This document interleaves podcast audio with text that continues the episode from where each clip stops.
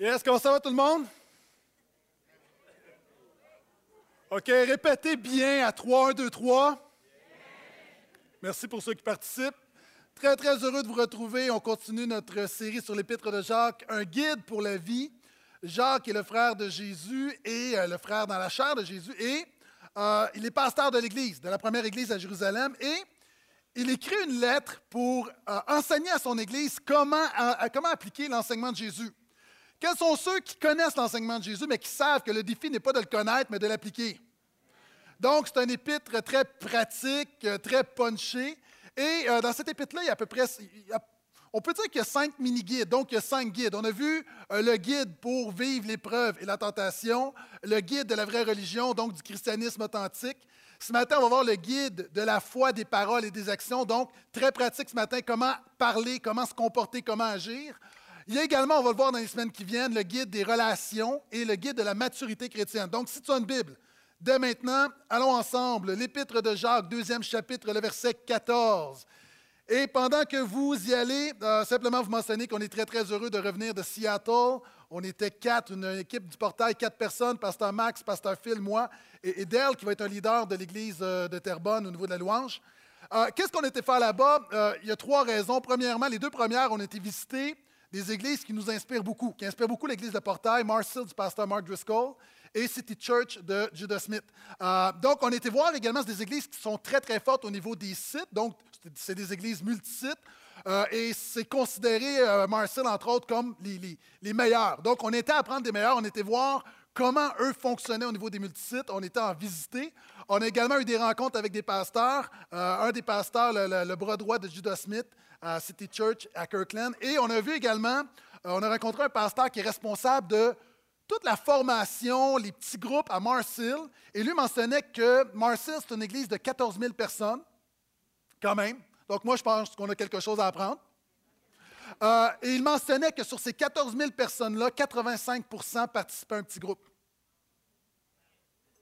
Donc, quand un homme devant toi qui est responsable de 10 000 personnes, j'écoute. Donc, on a appris plein de choses euh, et on a assisté également à la conférence Résurgence. J'avais été l'année passée, c'était en Californie. Euh, et c'est une conférence vraiment avec ceux qu'on peut considérer comme les pasteurs les plus influents de, notre génération, euh, parmi les plus grands prédicateurs. Donc, ceux que j'ai mentionnés, Rick Warren, Greg Laurie également, qui est quelqu'un qui, qui, a aidé Billy Graham. Vous savez, Billy Graham, qui est un, un pasteur évangéliste qui enseigne depuis 50 ans, euh, il enseigne encore moins aujourd'hui, mais des années 90, il a demandé à Greg Laurie, il lui a dit, moi j'ai des bons messages qui sont encore euh, bons, mais j'ai besoin que tu rafraîchisses mes illustrations. Donc, quand un homme qui a travaillé étroitement avec Billy Graham, je pense qu'on doit écouter également. Euh, donc, on a été vraiment, vraiment bénis. Et l'année dernière, quand je suis revenu, je suis revenu à peu près avec 15 résolutions. Cette année, très, très simple, je suis revenu avec un seul désir dans mon cœur. J'ai dit, Seigneur, moi, je veux je veux mieux te servir et je veux mieux servir mon Église. Si je suis capable de faire ça pendant les années qui viennent, si je peux dire que je sers fidèlement Jésus et que je sers fidèlement l'Église de Portail, je ne demande rien de plus. Donc, ce matin, euh, ça fait partie, si je veux vous servir fidèlement, il faudrait que je commence à prêcher. Ouvrez avec moi Jacques. Donc, j'imagine que vous y êtes déjà. Si vous y êtes, dites Amen. On va y aller section par section, donc verset par verset. On va couvrir ce matin de 2.14 à 3.12 dix principes de la foi, des actions et des paroles. Ceux qui aiment Jésus, dites Alléluia. Yes! Mes frères, à quoi servirait-il que quelqu'un dise avoir de la foi s'il n'a pas d'œuvre? On va arrêter ici. Premièrement, la foi en Jésus sert toujours, toujours, toujours à produire une action la Bible parle beaucoup de la foi. La foi, c'est l'essence du chrétien. C'est le fondement du chrétien, c'est l'air du chrétien. La Bible dit, je le cite souvent, qu'on est sauvé par grâce, c'est-à-dire qu'on ne le mérite pas. Au moyen de la foi, tu dois recevoir la grâce. La Bible dit également que le juste, le chrétien, vivra par la foi. Ta vie devrait être une vie de foi. La Bible dit même que sans la foi, il est impossible de plaire à Dieu. Maintenant, la Bible parle beaucoup de la foi, mais souvent on comprend mal la foi et Dieu a choisi la foi parce que la foi produit toujours une action ou devrait toujours produire une action. La preuve, les gens qui sont superstitieux croient que s'ils marchent sur une échelle le vendredi 13, croient qu'ils vont être condamnés, qu'est-ce qu'ils font? Ils contournent l'échelle. Et le pays, il y a des gens, tu es ici. Tu dis, je ne suis pas superstitieux, mais je ne prendrai pas de chance. moi, je suis tellement content de marcher sur une échelle au nom de Jésus. Moi, je brise un miroir, je dis Alléluia. Je vois un choix noir, je dis bof. La réalité, la superstition, même les athées. Vous savez, les athées, les gens disent c'est des gens qui n'ont pas de foi. Non, un athée, c'est quelqu'un qui croit que Dieu n'existe pas. Un athée, c'est un homme de foi. Il marche dans sa révolte. Pourquoi? Parce qu'il croit que Dieu n'existe pas, donc il n'aura pas de compte à rendre. Maintenant, c'est vrai pour tout. Quels sont ceux ici, tu crois que l'exercice est important? Lève la main et laisse la main dans les airs, s'il vous plaît. Quels sont ceux, vous croyez que l'exercice est important? OK, les gens, vous ne levez pas la main. OK, on ne va pas vous juger, on vous aime, on est dans l'Église. Laissez la main levée. Quels sont ceux, vous croyez que l'exercice est important? Maintenant, quels sont ceux, vous faites de l'exercice, laissez la main levée. OK, tous ceux qui ont baissé la main, vous êtes des menteurs, vous ne croyez pas que l'exercice est important. Parce que si tu croyais vraiment que l'exercice est important, tu ferais de l'exercice. Maintenant, de dire je crois que Jésus est Seigneur, on regarde à ta vie pour voir si Jésus est Seigneur. Quels sont ceux qui croient que la Bible est la parole de Dieu? Dites simplement Amen. Quels sont ceux qui croient que Dieu répond à la prière? Quels sont ceux qui croient que l'enfer existe? Quels sont ceux qui croient? On dit en, passant pour nos amis qui nous écoutent ou qui ne sont pas familiers, on ne dit pas Amen, on se réjouit de l'enfer. Amen veut dire vérité. C'est une vérité biblique. Donc on dit Amen, oui, nous croyons. Jésus a enseigné l'enfer. On dit Amen parce que c'est un enseignement biblique. Quels sont ceux qui croient que Jésus est Seigneur? Maintenant, si tu n'as pas lu ta Bible, pas ce matin, tu n'as pas lu ta Bible cette semaine, tu es un hypocrite. Dites pas Amen. Parce que tu dis que la Bible est importante, elle est la parole de Dieu, mais tu pas. Donc, encore une fois, tu déclares quelque chose que tu ne pratiques pas. Quand tu crois que la Bible est la parole de Dieu, tu lis la parole de Dieu. Quand tu crois vraiment, c'est ce que Jacques nous enseigne, que Dieu répond à la prière, tu pries. Si tu n'as pas prié cette semaine, tu ne crois pas que Dieu répond à la prière. Si tu n'as pas parlé de l'enfer à quelqu'un qui s'en va dans une éternité sans Jésus, tu ne crois pas que l'enfer existe vraiment. Tu le sais, tu le penses, mais Jacques est en train de dire que quand tu crois quelque chose, ça amène une action. Maintenant, il y a des gens ici, tu crois que Jésus est Seigneur, mais tu ne te soumets pas à la Seigneurie de Jésus. Tu ne crois pas que Jésus est Seigneur. Vous savez, quelqu'un m'a dit, j'ai commencé cette série avec euh, le premier verset, c'est Jacques, esclave du Seigneur. Et quelqu'un m'a dit, Pasteur Gaétan, c'est drôle parce que ta version dit esclave alors que moi, c'est serviteur. Vous savez, j'aime beaucoup la NBS parce qu'elle est très près du texte original. Et le mot, littéralement, quand vous voyez serviteur généralement dans vos Bibles, le mot qui est là, c'est doula, c'est un esclave. On est mal à l'aise avec ça parce qu'on veut rester, on aime être serviteur parce qu'on se dit, serviteur, c'est, je me soumets à Jésus, mais j'ai quand même des droits. Je veux juste te dire que si tu veux vraiment être un chrétien, te donner tous tes droits à Jésus. Nous sommes esclaves. La Bible dit de la même manière qu'on était liés par le péché, que le diable faisait ce qu'il voulait avec nous la même manière, maintenant, quand tu donnes ta vie à Jésus, c'est pas Jésus dans mon cœur, c'est que tu donnes toute ta vie à Jésus. Tu te soumets à Jésus, tu deviens esclave de Jésus. Et Jésus est non seulement ton Dieu, il est ton Dieu, ton Seigneur, ton roi, ton maître. Et ça, ça veut dire que tu ne fais pas ce que tu veux, tu fais ce que lui veut. Et c'est ce que Jacques est en train de nous enseigner. Jacques nous dit, la foi en Jésus sert toujours à produire des actions. Je suis content dans cette église, vous êtes généreux de voir Amen et continuez à dire Amen mais j'aimerais te dire qu'alors que tu dis Amen, Jésus te dit Amen tes actions. C'était profond, ça. On continue. Il dit la foi, donc il parle de cette foi-là, il dit la foi pourrait-elle le sauver? Donc, cet homme qui dit Amen, cet homme, cette femme qui dit Je crois, je crois, je crois, mais qui dans son quotidien ne vit pas l'Évangile, il dit Est-ce que cet homme-là, cette sœur-là, a vraiment la foi pour le sauver? OK, ça vaut la peine de m'arrêter quelques instants. La Bible emploie l'expression de la foi qui sauve. La Bible parle beaucoup de la foi, mais la foi qui sauve, c'est quoi? Souvent, je cite ce passage d'Éphésiens 2, qu'on est sauvé par grâce, tu ne le mérites pas. Au moyen de la foi, tu réponds à la grâce de Dieu. Maintenant, beaucoup de chrétiens, ton problème, c'est que tu te dis sauvé, tu te dis pardonné, tu te dis réconcilié avec Dieu, tu dis que le Saint-Esprit est en toi, tu dis que tu marches en nouveauté de vie, mais tu n'as pas compris de quoi tu étais vraiment sauvé. Puis il y a des gens, tu es ici pour la première fois, je sais qu'il y a des gens qui m'écoutent sur Internet. On dit souvent, nous sommes sauvés. De quoi est-ce qu'on est sauvés? Thessaloniciens. Un Thessalonicien, l'apôtre Paul écrit à l'église de Thessalonique et dit Vous êtes sauvés de la colère à venir. Je veux juste te dire que ce monde ne va pas aller en s'améliorant. Je veux juste te dire que même si on sauve la planète par l'écologie, nous n'allons pas la sauver aux yeux de Dieu. Je veux juste te dire que ce monde a été créé par Dieu, pour Dieu, en Dieu, et ce monde qui a choisi de vivre sans Dieu aura à, rendre des comptes à Dieu.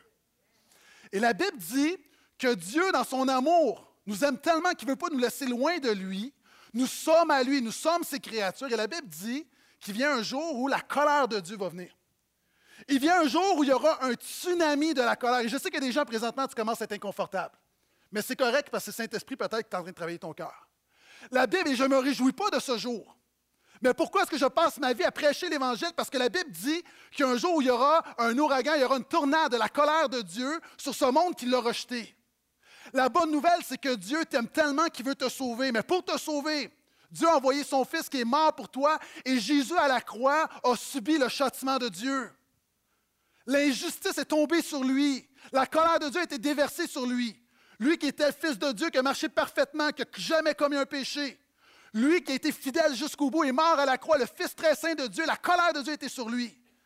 Et le salut, c'est de croire que Jésus a payé à ta place. Et quand tu le crois, tu es arraché de l'envers, tu es préservé de la colère de Dieu. Le problème, c'est a des gens, tu n'es pas sauvé de ça. Ton christianisme, c'est un christianisme où tu reçois des principes, où tu as un petit Jésus dans ta vie, mais tu n'as pas compris que la base de l'Évangile, c'est d'être sauvé de la colère de Dieu, de l'enfer éternel, d'un lieu de tourment, de souffrance qui dure à jamais. Puis je veux juste te dire que l'éternité, c'est très long. Puis il y a des gens, ton problème, c'est que tu n'as pas réalisé, l'apôtre Paul dit, réalisez, ne savez-vous pas quel grand salut nous avons en Jésus? Quand tu réalises l'ampleur de ton péché, moi, Gaétan Brassard, j'ai marché sans Dieu.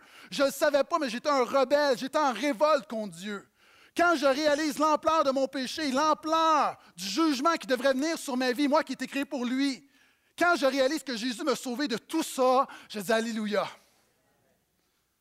Maintenant, l'apôtre Jacques nous dit, c'est cette foi-là qui sauve. Cette foi qui réalise la colère qui vient, qui réalise l'enfer, qui réalise la justice de Dieu, qui réalise que tout en toi est perdu, qui, s'accroche à Dieu. Puis savez-vous, c'est quoi le problème?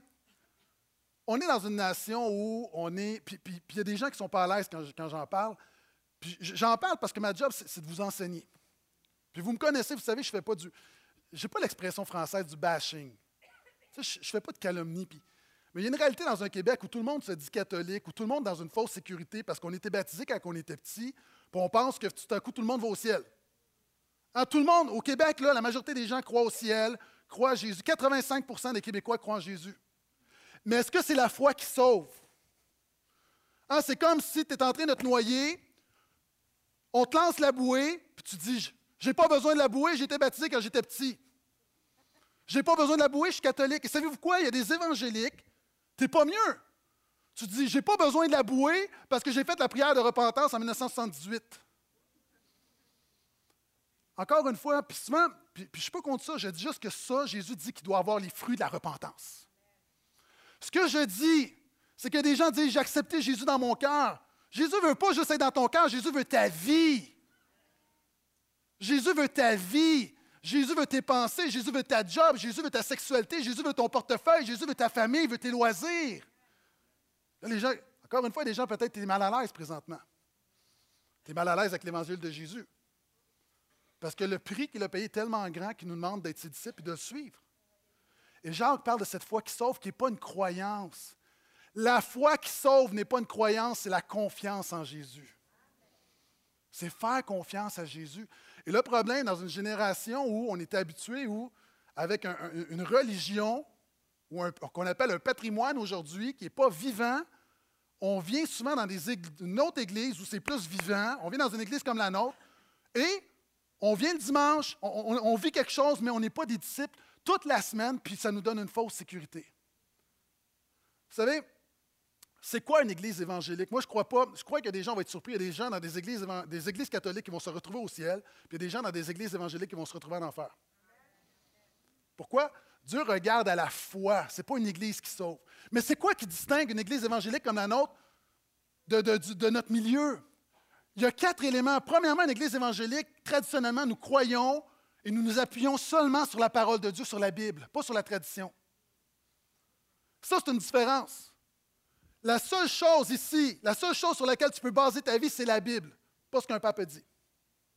Pas ce qu'un philosophe ou un gourou ou même un pasteur a dit. Si un jour un pasteur t'enseigne quelque chose qui est contraire à la Bible, change d'église.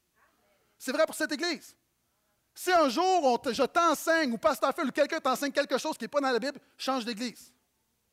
Premier élément, un évangélique s'appuie sur la Bible. Deuxième élément, un évangélique, le centre de sa foi, c'est la croix de Jésus.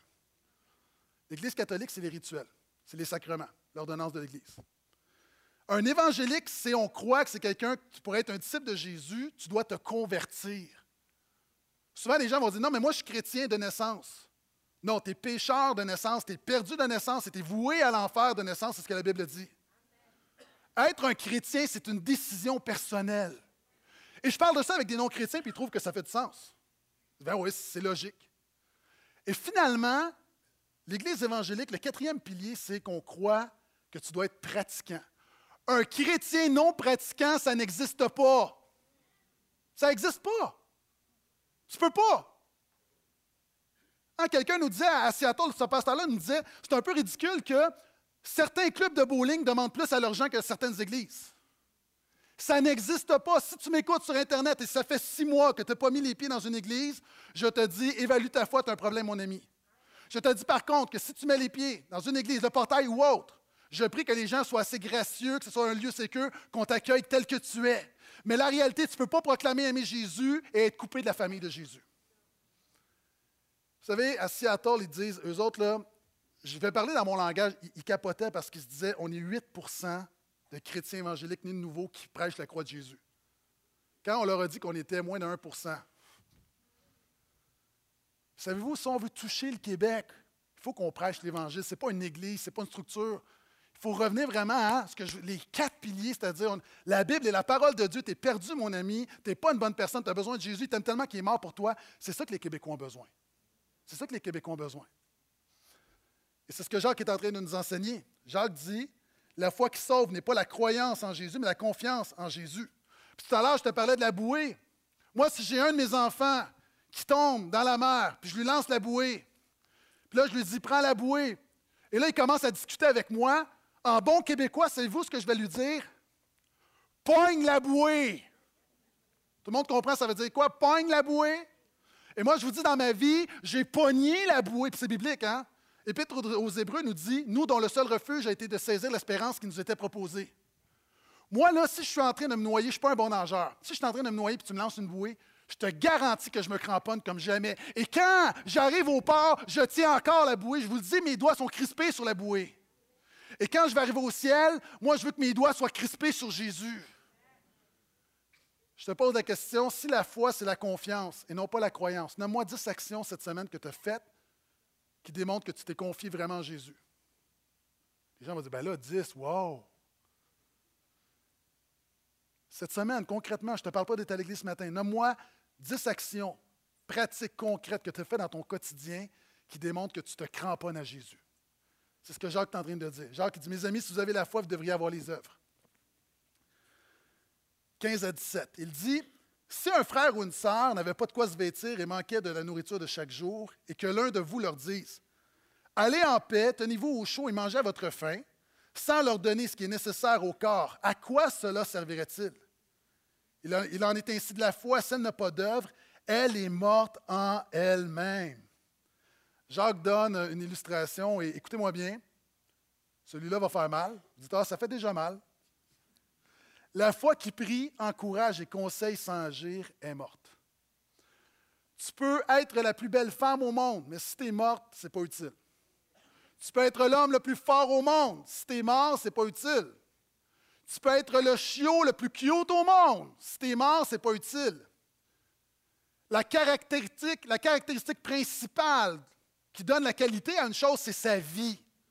Tu peux avoir une foi, tu peux avoir une vie de prière, tu peux avoir une sainteté, une marche morale, mais si tu n'as pas la vie dans ton christianisme, C'est vain.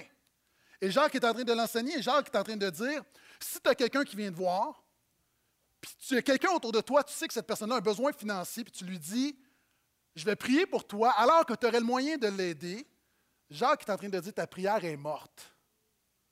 Alors que tu pries, que tu pries, Dieu ferme ses oreilles, Dieu dit, arrête de prier, mets la main dans tes poches, puis aide cette personne-là.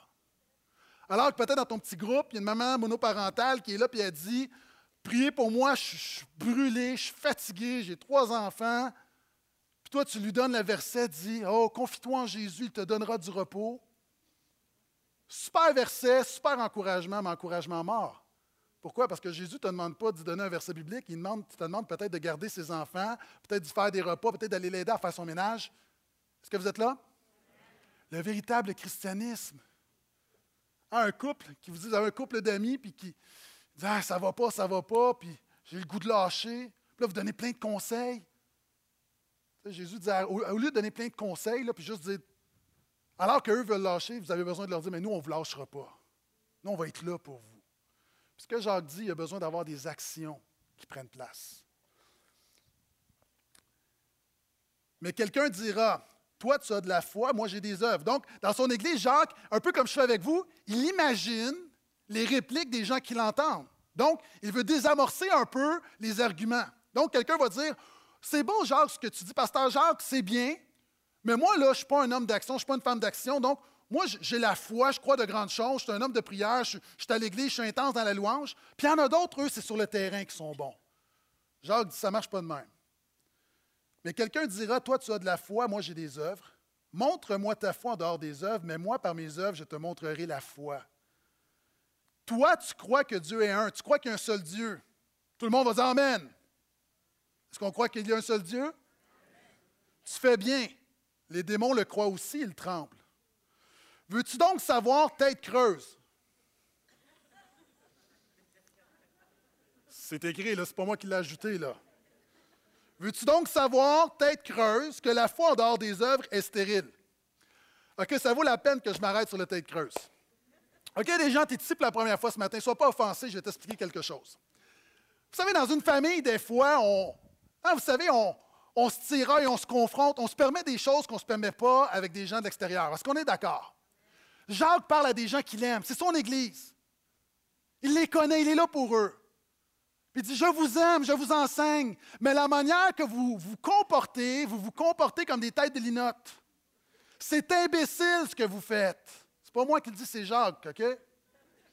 Puis on le voit dans la Bible. Ah, dans la Bible, souvent, Jésus va dire aux disciples, va dire, non, mais vous êtes stupides. Imaginez si moi je dis ça à mon équipe pastorale, non, mais vous êtes stupides. Je ne peux pas dire ça, je peux le penser, mais pas le dire. L'apôtre Paul va écrire à l'église de Corinthe. Ah, puis il va dire Non, mais, vous êtes idiots. Puis la réalité, on est un peu mal à l'aise, mais Jean dit non. Puis vous savez, les gens vont dire Non, mais c'est un péché. Non, ce n'est pas un, péché. Quand ils les appellent tête creuse, ce n'est pas un péché. C'est la vérité. Pourquoi moi, je peux démontrer dans ma vie que quand je ne marche pas par l'esprit, je décide de marcher par la chair, je peux faire des choses très imbéciles? Je vous le dis là, j'ai la capacité de me comporter comme un pur idiot. J'ai un grand potentiel d'imbécilité dans mon cœur. Quels sont ceux, vous êtes avec moi, dites Amen. Lâchez-moi pas, s'il vous plaît, encore. Là, vous allez retourner, vous allez notre pasteur est imbécile, mais on a le droit de le dire, c'est lui qui le dit. Vous savez, c'est comme avec mes enfants, des fois, les enfants font des choses stupides, puis là, je dis Hello, hello, tac, tac, tac, il y a quelqu'un là-dedans? Je suis pas en train de l'insulter, je suis en train de. C'est la pédagogie. Non, non, c'est vrai. Non, mais vous savez, des fois, les enfants, ils ont une crampe au cerveau, ils font des affaires. Tu sais, comme à un moment donné, j'ai un de mes enfants, comme à 8 ans, que pour la première fois de sa vie, décide d'écrire sur un mur. Hey, hello, hello! Contact visuel, ça va? One, two, one, two? T'es là? Les lumières sont allumées? La réalité, c'est, t'enseignes comme un père. Et, Jacques, à son église, dit, Come on. Vous, vous comportez comme des têtes vides, là. ça n'a pas d'allure. Puis il y a des gens ici, je te dis avec amour, quelquefois tu te comportes comme une tête creuse. On était, on était plusieurs ouvriers cette semaine à Seattle, puis un pasteur qui nous dit, il dit, écoutez, souvent les pasteurs, on pense qu'on est spécial, puis beaucoup de pasteurs ont le syndrome du héros. Hein? Pourquoi? Parce qu'on est sous spotlight, puis ils ne vous le diront pas, moi je vous le dis, OK? Ils sont comme, c'est l'homme. Puis je vais vous dire de quoi, là. Il dit, tu n'es pas unique, tu n'es pas spécial, tu n'es pas extraordinaire, puis tu es même vraiment ordinaire. Puis tout ce que tu peux faire, c'est juste par la grâce de Dieu. Moi, je t'emmène à ça. Je t'emmène à ça. Donc, je me permets de vous le dire, tu es ordinaire. Pourquoi? Parce que je suis très ordinaire. Maintenant, je reviens parce que je pourrais faire quand même 45 minutes sur la tête creuse et j'ai d'autres choses à dire. Jacques nous dit ici, la foi sans l'obéissance à Jésus, elle est stérile. Hein, il termine en disant que la foi en dehors des œuvres est stérile. Si tu as seulement une foi, mais tu ne poses pas de pas de foi, tu es comme la femme qui est tout seule dans sa maison qui dit Je vais être enceinte, je vais être enceinte, je vais être enceinte, je vais être enceinte. Je ne suis pas un spécialiste en biologie, mais il manque quelque chose. si tu veux fertiliser ta foi, tu dois poser une action. Tu crois que Jésus sauve du monde, mais tu dois parler. Tu fertilises ta foi. Est-ce que vous comprenez ou je dois aller plus loin là-dedans? Et Jacques dit que la foi sans obéissance est stérile, puis il donne l'exemple des démons. Vous savez, les démons ont la foi. Les démons ont la foi, c'est-à-dire ils ont une croyance en Jésus. C'est intéressant parce que quand Jésus marchait, les démons, qu'elles se manifestaient, ils disaient des choses. Même, est-ce que vous savez que la théologie des démons était plus exacte que celle des apôtres? Au début du ministère de Jésus, les apôtres ne savent pas trop c'est qui Jésus, ils pensent que c'est le Messie, mais ne sont pas trop certains. Puis là, il y a un démon qui se manifeste et dit Tu es le Saint de Dieu. Un autre plus tard Tu es le Fils de Dieu. Jésus, tu es le Sauveur. Wow! C'est quoi le problème des démons? Les démons ont une croyance, mais leur vie est en révolte. Ils ne se soumettent pas. Les démons croient que Jésus est Seigneur. Ils savent que Jésus est Seigneur, mais ne se soumettent pas à la Seigneurie de Jésus, donc ils tremblent. Il y a des gens ici, on proclame des choses le dimanche matin, mais on ne se soumet pas à ce Dieu qu'on élève comme Seigneur. Tu deux choix. Soit que tu trembles dans ton hypocrisie, ou soit que tu te repens et que tu te Seigneur, dans ta grâce, viens me changer et permets que mes actions suivent mes paroles. Et comme j'ai déjà dit, puis quelqu'un l'a déjà dit, permets que mes bottines suivent mes babines. Permets, Seigneur, dans ta grâce. Vous savez, souvent le dimanche, on est là, puis moi, j'aime mon Église parce que c'est une Église qui réagit, puis il ne faut pas arrêter. Mais on peut avoir. Souvent, on pense qu'on est dans une performance. On est là, on chante fort.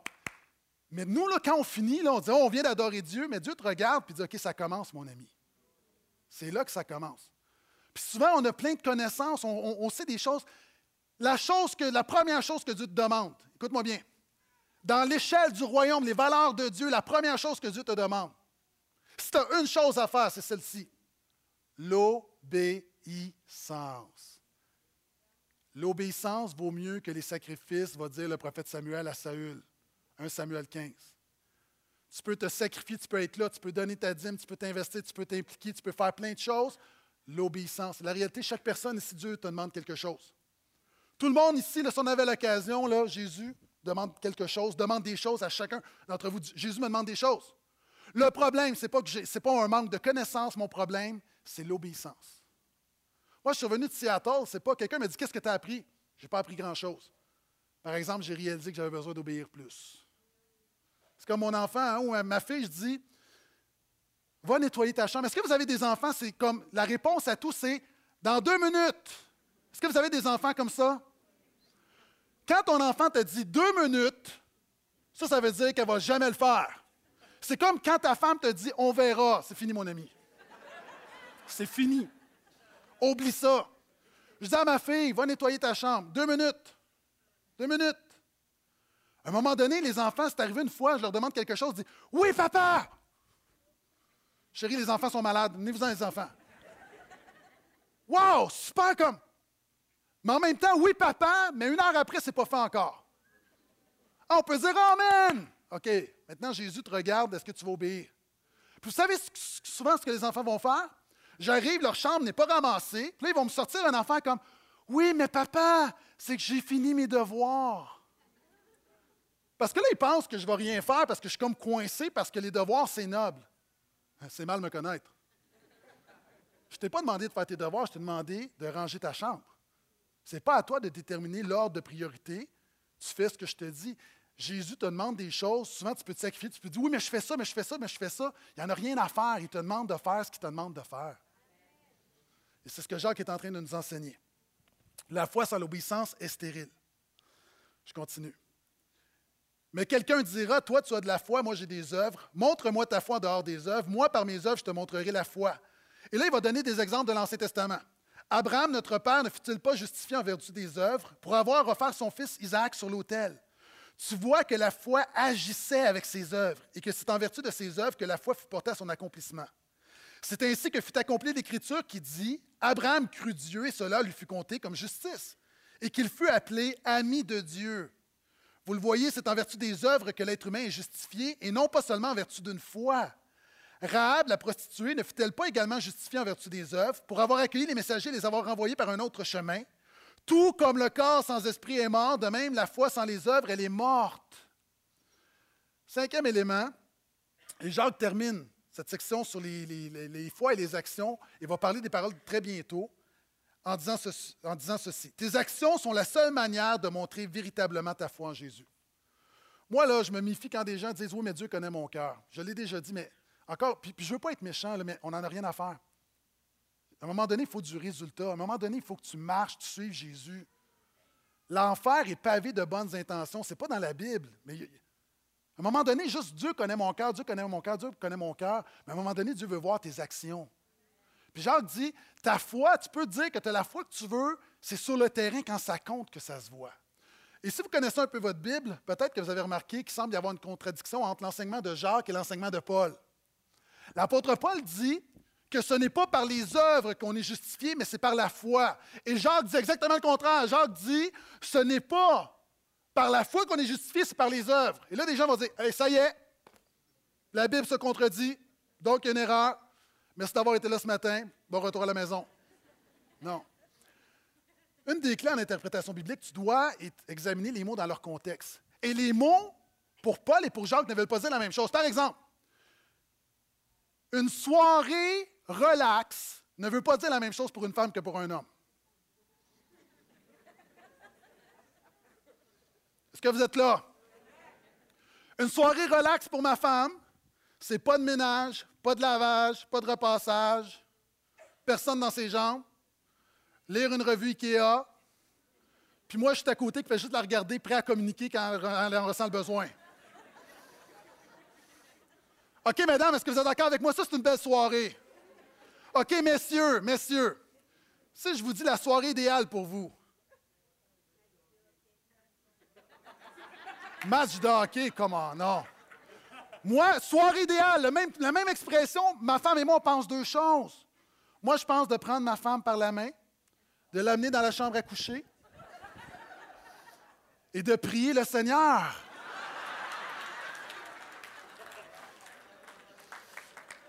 Pardon, Seigneur, ce mensonge. OK, s'il y a des hommes qui comprennent ce que je veux dire, dites Amen, s'il vous plaît.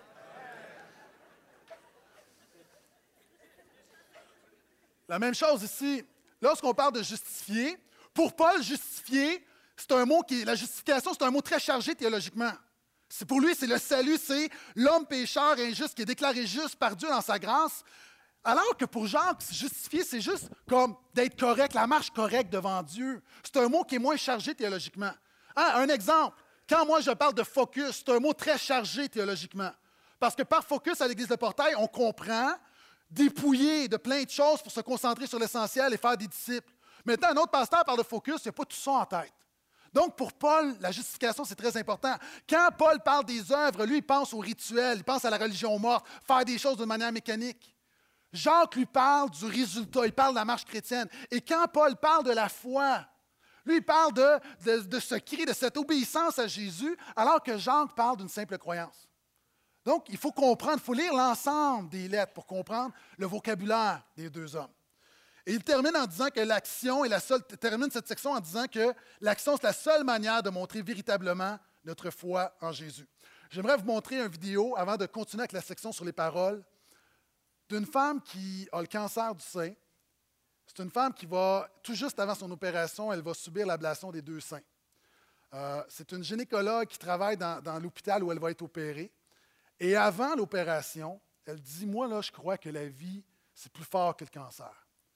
Puis alors que tout le monde la connaît, c'est ses amis, les infirmières, elles travaillent là, les médecins. Elle dit non, elle dit nous, là, elle dit on va danser, on va célébrer la vie plutôt que de laisser la mort prendre place.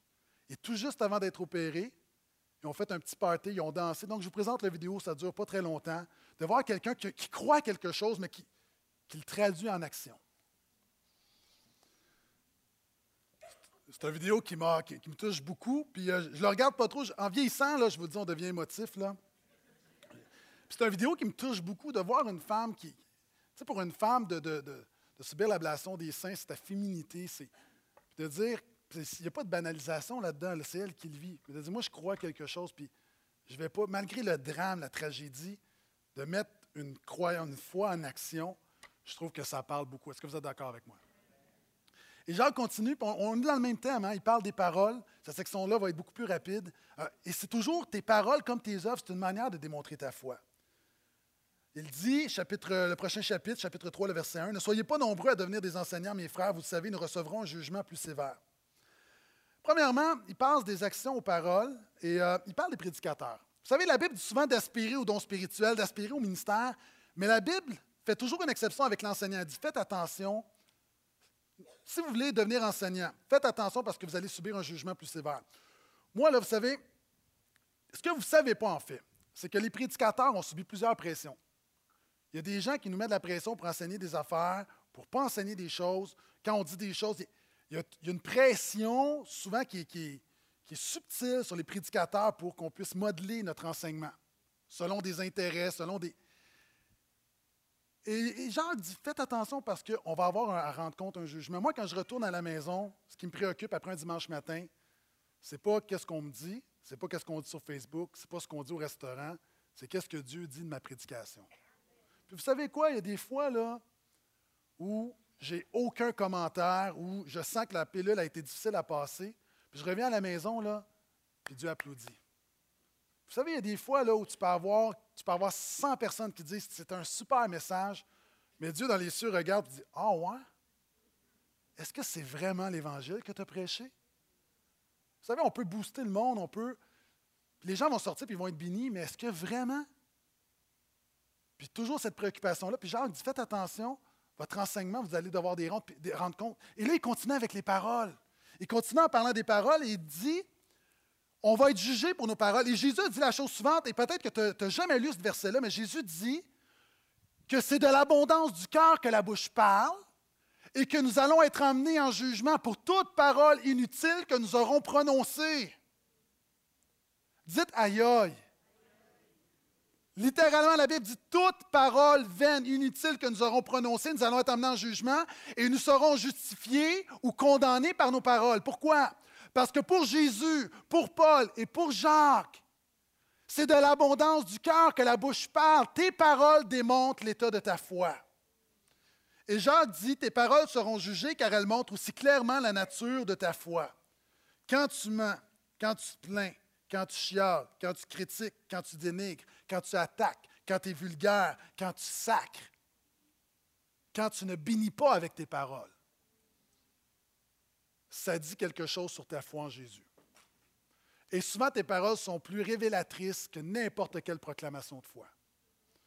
Est-ce que vous savez c'est quoi le problème avec des chrétiens? C'est qu'à un moment donné, après quelques mois et quelques années, on a abandonné la sanctification. On a atteint un certain plateau et on a arrêté de se mettre sur nos genoux pour dire Seigneur, sanctifie mes paroles, sanctifie mon cœur, sanctifie mes pensées, sanctifie mon être. On a lâché prise, on se contente d'un peu de Jésus et on marche dans la chair et ça, c'est notre nouvelle norme. Et Jacques dit ce n'est pas acceptable parce qu'il y a un jugement qui vient. Alors que oui, on dit qu'on est sauvé, mais ça révèle ta foi, ça révèle ton christianisme et tes paroles révèlent qui est vraiment Jésus pour toi. Et vous savez, souvent, on n'est pas intègre. L'intégrité, c'est quoi? C'est d'être complet, c'est d'être, euh, intégral, c'est qu'on a des doubles standards. Il y a des gens ici au bureau, tu te permets de dire des affaires que tu ne te permettrais pas de dire à l'Église. Ah, il y a quelqu'un un jour devant moi, arrive, puis dit quelque chose, puis dit Oh, je m'excuse, je suis à l'Église. Eh, mon ami, si c'est pas bon à l'Église, c'est pas bon au gym. On est intègre, tu devrais être le même à l'Église qu'à l'extérieur. Quelquefois, même, c'est avec des groupes de personnes.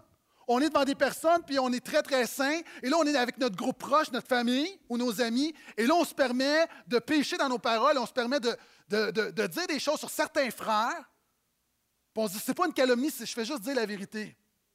Je ne veux pas juger, mais Quand quelqu'un dit je ne veux pas juger, mais c'est comme quand quelqu'un commence sa phrase en disant je ne suis pas raciste, mais. Mais tu es un raciste. Et Jacques dit les paroles sont vraiment, vraiment importantes. Il continue. Nous trébuchons tous à maintes reprises, c'est-à-dire nous péchons tous à maintes reprises. Si quelqu'un ne trébuche pas en parole, si quelqu'un ne pêche pas par sa, langue, c'est un homme parfait, un homme mature, accompli, une femme spirituellement bien développée, une femme qui est un homme qui, je sais que ça sorti bizarre ce que je viens de dire là, mais quelqu'un qui est parfait, qui est accompli, capable de tenir tout son corps en bride. Si nous mettons le mort dans la bouche des chevaux pour qu'ils nous obéissent, nous dirigeons aussi leur corps tout entier. Voyez encore les bateaux, si grands qu'ils soient et poussés par des vents impétueux, ils sont dirigés par un tout petit gouvernail au gré des décisions du pilote. Écoute-moi bien. Ce principe-là est probablement le plus important du message. Le plus grand défi de la vie est de contrôler ta langue. Le plus grand défi de ta vie, c'est de contrôler ta langue. Jacques dit, si tu réussis, mon ami, à contrôler tes paroles, tu peux à peu près contrôler n'importe quoi. Il donne l'exemple d'un cheval. Est-ce qu'on est d'accord qu'un cheval peut nous tuer? Un coup de sabot en plein visage, mon ami, c'est presque la mort. La réalité, un cheval est puissant, rapide, fort, mais avec un petit mort, tu le contrôles. Petite chose. Un grand bateau, un petit gouvernail, tu le contrôles. Lorsqu'on était, encore une fois, à Seattle, on est atterri, il y avait des vents, et il est arrivé quelque chose de, on a vraiment peur. En arrivant, vous savez, quand tu vois la piste d'atterrissage et c'est une question de secondes, il reste à peu près 15 secondes avant qu'on touche le sol. Il y a eu une bourrasque devant, mais pas une petite bourrasque. Et on était décalé de la piste. Puis on avait un pilote avec nous. Puis le pilote a dit, Cédar a dit, ça, c'est pas normal. Comment est-ce qu'on dit shut up en anglais? Tu sais, tu es là, puis quand tu as le pilote qui dit Oh, ça, c'est pas normal, tais-toi, mon ami. Laisse-moi mourir en paix. Et là, finalement, il est revenu et on, a atterri, puis là, ça brassait. Et moi, je pensais, ça y est, ça y est, c'est fini, c'est fini. Là, pasteur Philippe disait Seigneur Jésus, je te demande pardon pour mes péchés, tout ça. n'étais pas sûr de son salut. Mais c'est un petit, c'est pas vrai, c'est pas vrai. Du monde commence à prier pour pasteur Philippe mais un petit volant. Vous savez, on parle dans la Bible d'un endroit qu'on appelle Armageddon, Apocalypse, qui est une métaphore du grand combat spirituel remporté par Jésus. Armageddon, c'est une translittération du mot en hébreu Ar, qui est montagne, Megiddo, Armegiddo, la montagne de Megiddo. La montagne de Megiddo, pourquoi est-ce que c'est un lieu qui, qui frappe les esprits? C'est un champ de bataille très connu, c'est une petite montagne. Et à Megiddo, si tu veux passer de l'Égypte à Babylone ou la Syrie, tu dois passer par Megiddo. Celui qui contrôle Megiddo contrôle le Proche-Orient ancien. C'est une petite montagne et plus encore, il y a un petit passage. Lorsque l'Égypte allait attaquer la Syrie, par exemple, il devait passer par Megiddo et la grande armée égyptienne ne pouvait passer euh, qu'un char à la fois, tellement c'était étroit. Si tu contrôles la porte de Megiddo, qui est un, un, petit endroit, tu contrôles ça, tu contrôles le monde. Et Jacques est en train de dire, si tu contrôles ta langue, tu contrôles ton corps au complet. C'est la chose la plus dure à contrôler. De même, la langue est une petite partie du corps, mais elle a de grandes prétentions. Voyez comme un petit feu peut embraser une grande forêt. Or, la langue aussi est un feu, elle est le monde de l'injustice. La langue a sa place dans notre corps, elle tâche tout le corps, elle embrasse tout le cours de l'existence, étant elle-même embrasée par la géhenne. Derrière une petite parole charnelle se cache une grande influence démoniaque c'est pas moi qui le dis, c'est Jacques. Il dit la langue, c'est le monde de l'injustice, c'est le monde du péché, c'est la chair. Et derrière la chair, ça vient de la géhenne, la géhenne qui est un autre mot pour l'enfer. Et ce qu'il dit en fait, c'est qu'une influence. Et écoute-moi bien, chrétien, là, toi qui te considères chrétien, ta petite parole où tu sais que tu pêches, mais tu dis que c'est un petit péché, Jacques est en train de dire que derrière cette petite parole charnelle, cette petite parole humaine, ce n'est pas le Saint-Esprit, il y a une force démoniaque derrière ça. C'est Jacques qui le dit.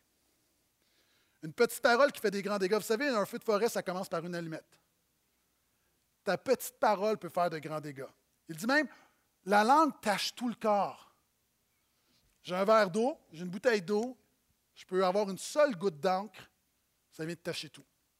Puis il y a des gens ici, là, tu fais des efforts au niveau de ta. Tu vas être généreux, tu fais des efforts au niveau de ta sainteté, tu fais des efforts au niveau de tes pensées, tu fais plein de choses, mais par ta langue, tu souilles tout le reste. Puis cette influence-là vient, il y a une influence démoniaque. Ce n'est pas le Saint-Esprit. Vous savez, la preuve de ça, ici, il y a des gens, là, tu as reçu des coups, tu t'es blessé, tu es tombé, tu as une cicatrice, tu as oublié. il y a des gens devant moi, là, tu as 60 ans aujourd'hui, puis tu te rappelles ce que ton père te dit à 5 ans. Pourquoi? Pas juste une parole. Il y a une puissance de mort derrière les paroles, autant qu'il y a une puissance de vie.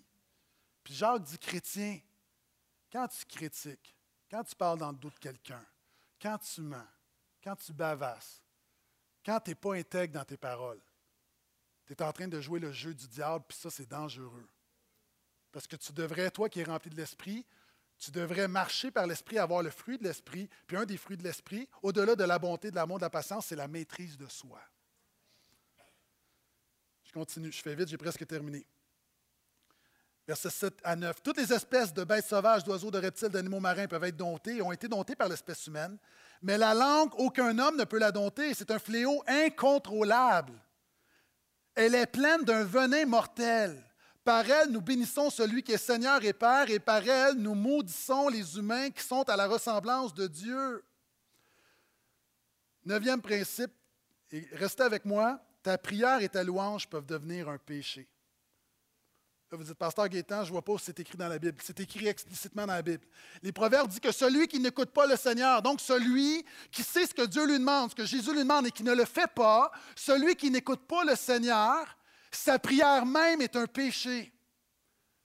Il y a des gens ici, ta louange aujourd'hui, tu penses que tu as béni Dieu, mais ta louange est considérée comme un péché par Dieu.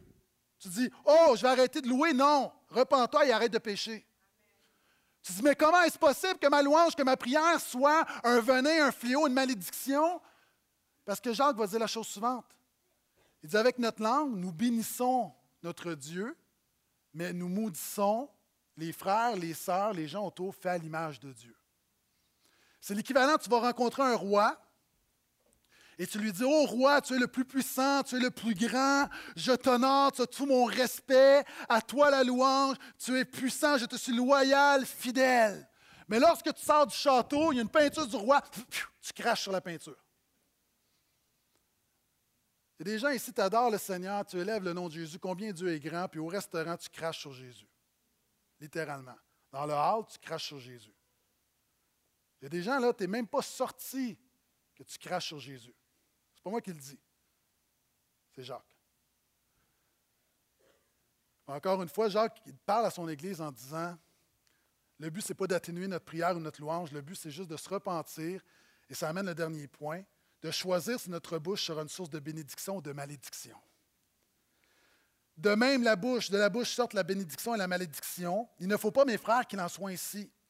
La source fait-elle jaillir par le même orifice l'eau douce et l'eau amère? Mes frères, un figuier peut-il produire des olives ou une vigne? Des figues? Une source salée ne peut pas non plus produire de l'eau douce.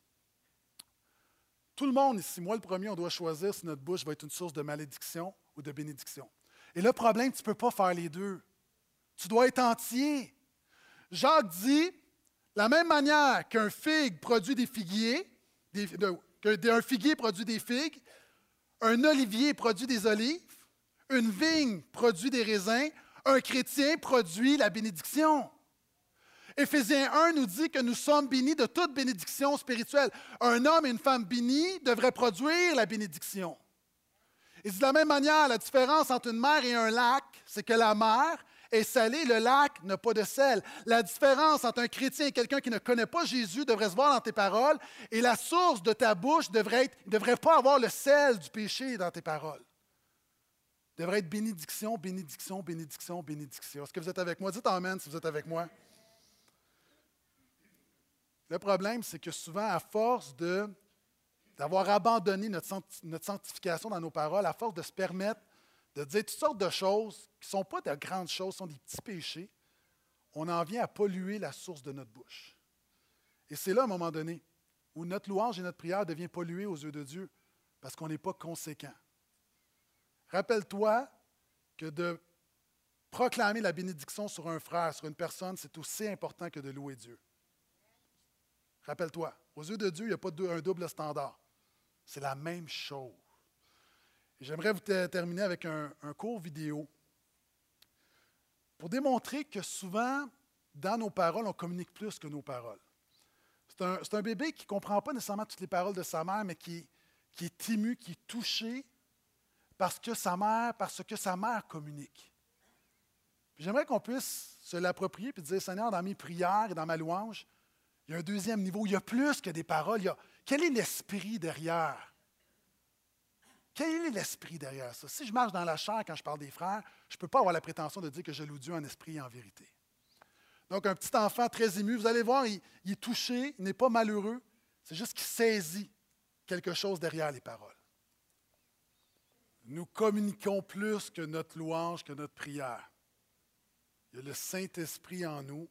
Nous avons la responsabilité, quand nous parlons, quand nous chantons, quand nous prions, quand nous déclarons, quand nous confessons, quand nous proclamons, de le faire par le Saint-Esprit. Est-ce que je peux entendre le dernier Amen à ça?